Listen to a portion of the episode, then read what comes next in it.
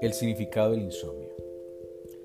Cada vez es más obvio que el muy desagradable fenómeno del insomnio no puede curarse ni con medicinas, ni con relajación, ni con silencio, ni con cortinas oscuras, ni contando ovejas. Se admite que en esos casos aislados, estos remedios provocan, frecuentemente, una especie de inconsciencia que se parece al sueño y sin embargo opuesta al propósito del sueño, proporcionar descanso y frescura. No se debería considerar las noches ocasionalmente sin sueño como insomnio y de ningún modo deben tratarse como un síntoma neurótico.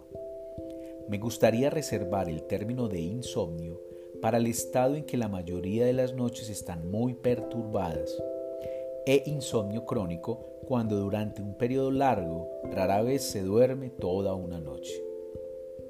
Solamente se debería poner remedio al insomnio real. Como todos los remedios mencionados arriba, son incapaces de curar el insomnio. Propongo abordar el problema del insomnio desde un ángulo completamente distinto.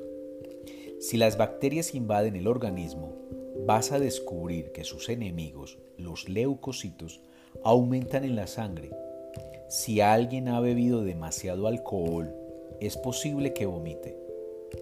¿Considerarías este mayor número de leucocitos o el vómito como fenómenos de una enfermedad y tratarías de suprimirlos? Estoy seguro de que más bien tratarías de buscar su significado que en ambos casos es bien claro, la autodefensa del organismo. El insomnio, en la mayoría de los casos, no es una enfermedad, sino un síntoma de una política sana de largo alcance del organismo al servicio del holismo. Todos los narcóticos, ya sean medicina o un gorro de dormir o leer antes de dormirse, son medios de supresión opuestos a las necesidades del organismo. Afirmar que la falta de sueño no es un síntoma patológico, sino curativo, suscita en la mayoría de las personas la misma perplejidad que experimentamos. Hace ya mucho tiempo, cuando supimos que la Tierra y no el Sol es la que se mueve, pero antes de que pueda demostrar que mi frase aparentemente paradójica es correcta, tengo que decir unas cuantas palabras acerca del resto.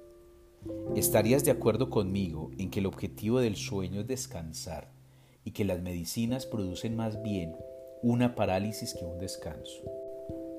La búsqueda de una medicina que deje al paciente sin dolor de cabeza y aturdimiento en una clara indicación de esto, el esfuerzo por descansar no es más que una expresión de la tendencia general mencionada a menudo de nuestro organismo a restablecer su equilibrio, eliminando una influencia perturbadora o concluyendo una situación inconclusa.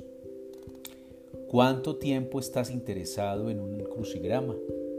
Exactamente hasta el momento en que has resuelto el problema y el crucigrama terminado se convierte en un trozo de papel sin interés que hay que tirar o, en el mejor de los casos, coleccionar con fines benéficos. Un visitador comercial, un tipo despreocupado, visitó una pequeña ciudad. El dueño del hotel le pidió que hiciera el menor ruido posible porque su vecino era muy nervioso. Le prometió, pero volvió al hotel un poco bebido, feliz y cantando. Comenzó a desvestirse y tiró un zapato contra la pared. De repente se asustó. Recordó su promesa y se acostó sin ruido. Precisamente cuando estaba a punto de dormirse, oyó una voz irritada en la habitación de al lado. ¿Cuándo diablos va a venir el otro zapato? A menudo nos vamos a la cama con situaciones incompletas, no terminadas, y es muy posible que para el organismo sea más importante terminar una situación que dormir. En la mayoría de los casos no somos conscientes de esta necesidad organísmica Solamente sentimos que algo perturba nuestro sueño y nos encolerizamos contra este perturbador. Desviamos nuestra molestia de esta situación inconclusa hacia el ladrido de un perro o el ruido del tráfico o la almohada dura. A los que consideramos responsables, o mejor dicho, a los que tomamos como chivos expiatorios.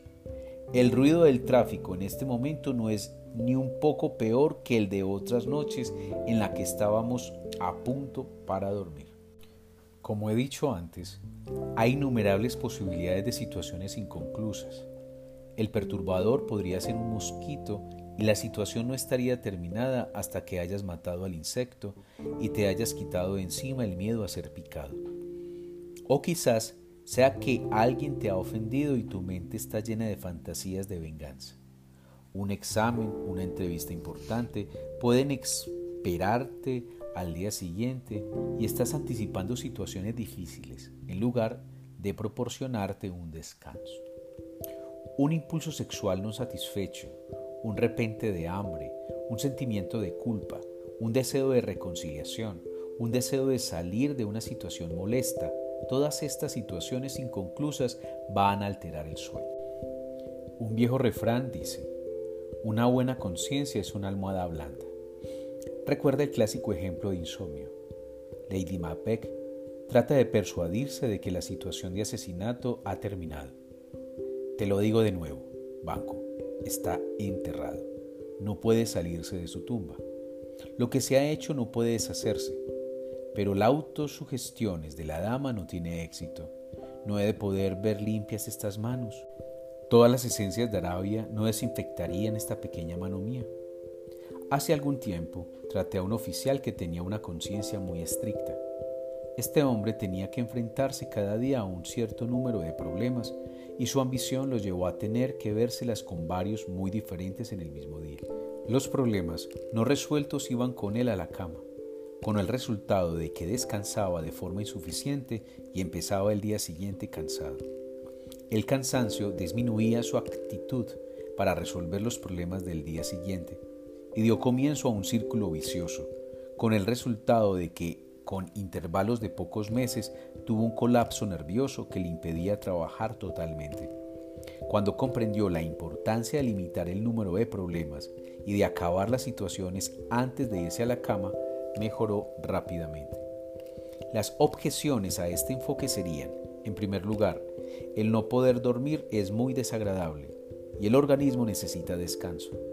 Por eso no podemos permitirnos desperdiciar nuestro precioso tiempo nocturno, en lugar de que mi teoría tiene aplicación solo en el aspecto psicológico. Me voy a referir primero a la última objeción. Mantengo que la causa física de la falta de sueño, enfermedad, dolor, entra en la misma categoría que la psicología, por ejemplo, la preocupación. Una enfermedad es siempre una situación inconclusa, solamente termina con la curación o con la muerte. No obstante, en casos de emergencia, cuando el perturbador es un dolor relacionado con una enfermedad, puede eliminarse temporalmente ese perturbador con una medicina calmante. Ninguna medicina mata el dolor. La primera objeción la desagradable del insomnio se eliminará pronto con un enfoque adecuado.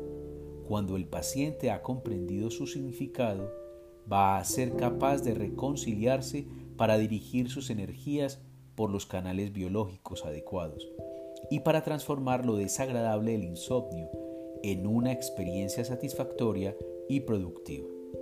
Si queremos curar el insomnio, tenemos que enfrentarnos a una situación paradójica tenemos que abandonar la voluntad de dormir. El sueño tiene lugar cuando el yo se desvanece. La abolición es una función del yo y mientras que digas quiero dormir, tu yo está funcionando y es imposible dormir. Una tarea muy difícil darse cuenta de que aunque conscientemente estamos convencidos a la perfección de que deseamos dormir, y nos sentimos desgraciados si no podemos conseguirlo, el organismo no quiere dormir, ya que se debe atender a problemas que son más importantes que el sueño.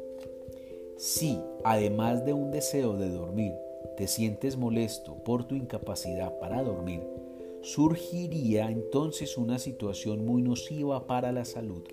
La excitación sometida interferirá aún más con tu sueño con ese disgusto no descargado, has creado una situación adicional inconclusa. Si por lo menos dando vueltas de un lado a otro violentamente en la cama permitieras la descarga y expresión de esta excitación, pero no, te obligas a mantenerte rígido en la cama, vigilando intensamente otra actividad consciente. Las primeras señales de somnolencia y mientras tanto la excitación sigue hirviendo, con el resultado de que consumes más energía que si te levantaras y te pusieras a trabajar. Con frecuencia, el esfuerzo por dormir cansa más a la gente que la falta misma de sueño. El segundo paso es que en lugar de sentirse molesto con el perturbador, ya sea un perro que ladra o pensamientos e imágenes que invariablemente serán parte de una situación inconclusa, te intereses por algo. No te resistas, más bien préstale toda tu atención. Escucha los ruidos a tu alrededor o mira las imágenes de tu mente y pronto experimentará la sensación de somnolencia que es el precursor del sueño.